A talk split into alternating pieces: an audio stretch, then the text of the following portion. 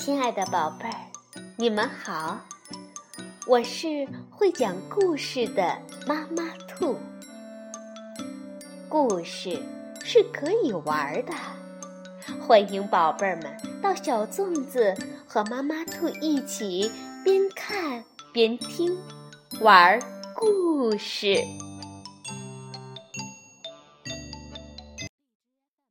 宝贝儿，晚上好，欢迎收听。妈妈兔的花样故事，我们今天继续来讲中国历史故事。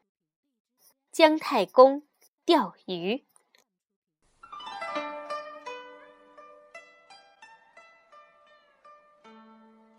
商朝末年，渭水流域兴起了一个国名叫做周的强国。周的祖先姓姬。历史很悠久，据说他们的元祖后继在尧的时候担任农师，以后世世代代都承袭这个职务，管理农业方面的事情。夏朝末年，政府腐败，农业衰落，周的祖先就西迁到现在的甘肃东部和陕西西部一带。自己走成了部落，在商朝后期，周族遭受到西北方的戎族和狄族的侵扰。周族的首领古公直父率领族人从岐山的北边迁到了岐山南边的周原上居住，并且在那里建筑了城郭宫室，开垦荒地，设置官吏。大概从那时起。周族逐渐形成了奴隶制国家。古公的儿子季历在位时，周的势力强大起来。商朝的王文丁感到周的威胁时，就杀害了季历。季历死后，他的儿子姬昌继位，就是有名的周文王。因为祖先做过农师，周文王也十分重视农业。他待人宽厚，对老年人很尊敬，对小孩子很爱护，所以老百姓都很拥护他。周文王特别敬重有本领的人，请他们帮助治理国家，许多有本领的人纷纷来投奔他，因此在他的手下拥有许多的文臣武将。商朝的最后一个国王殷纣王。看到周的势力越来越强，十分害怕，就找个理由把周文王找来，囚禁在有里，也就是今天的河南省汤阴县西北。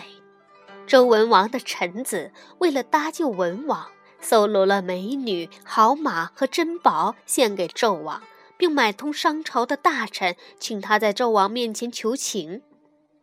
纣王很贪财。又喜欢美女，他得了礼物，听了大臣的话，就把文王释放了。周文王获得自由以后，决心治理好自己的国家，以便找机会推翻商朝，报仇雪耻。他看到自己手下虽然有了不少的文臣武将，可是还缺少一个文武全才，能够统筹全局的人。来帮他筹划灭商的大计，因此他经常留心去寻访这样的大贤人。这个时期，有一个名叫姜太公的人，他经常到渭水边去钓鱼。他钓鱼的钩子很特别，用的是直钩，而且从不在钩子上放鱼饵。他一边钓鱼一边唱道：“快上钩呀，快上钩！愿意上钩的，快来上钩！”虽然从没有钓到一条鱼，但他仍然每天按时来到渭水边垂钓。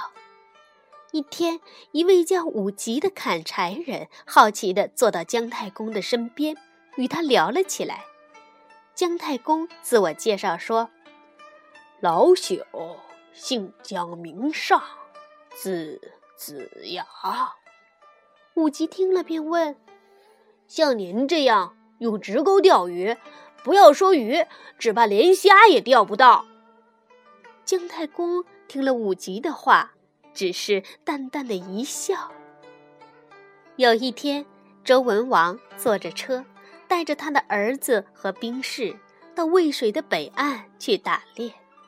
在渭水边，他看见一个老头在河岸上坐着钓鱼。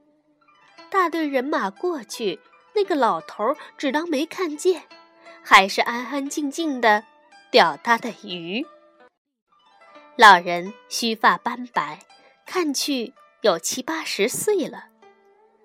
文王看了很奇怪，就下了车，走到老头跟前，跟他聊了起来。是的，这个老人呐，就是姜子牙，是远古时代炎帝的后代。他曾在商朝的首都朝歌宰过牛，在黄河边上的孟津卖过酒。他不会做买卖，亏了本儿，所以到渭水边上来钓鱼了。其实呀，是在等待贤明的君主来寻访他。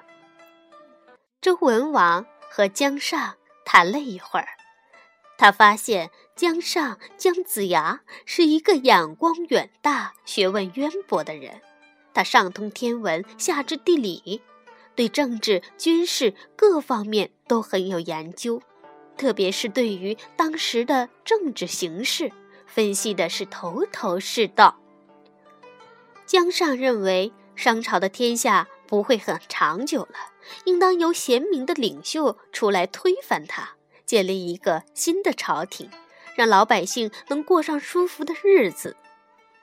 姜尚的话句句都说到了文王的心里，他本来就是为了想要推翻商朝。到处去寻找大贤人，眼前的姜尚不就是自己要寻访的大贤人吗？文王恳切地对姜尚说：“我们盼望您很久了，请您到我们那里去，帮助我们治理国家吧。”说完，就叫手下人赶过车子来，邀请姜尚和自己一同上车。回到都城里去。姜尚到了文王那里，先被立为国师，也就是最大的武官，后来升为国相，总管全国的政治和军事。周文王的父亲太公季历在世的时候，就向往着姜尚这样的大贤人，所以人们尊称姜尚为太公望。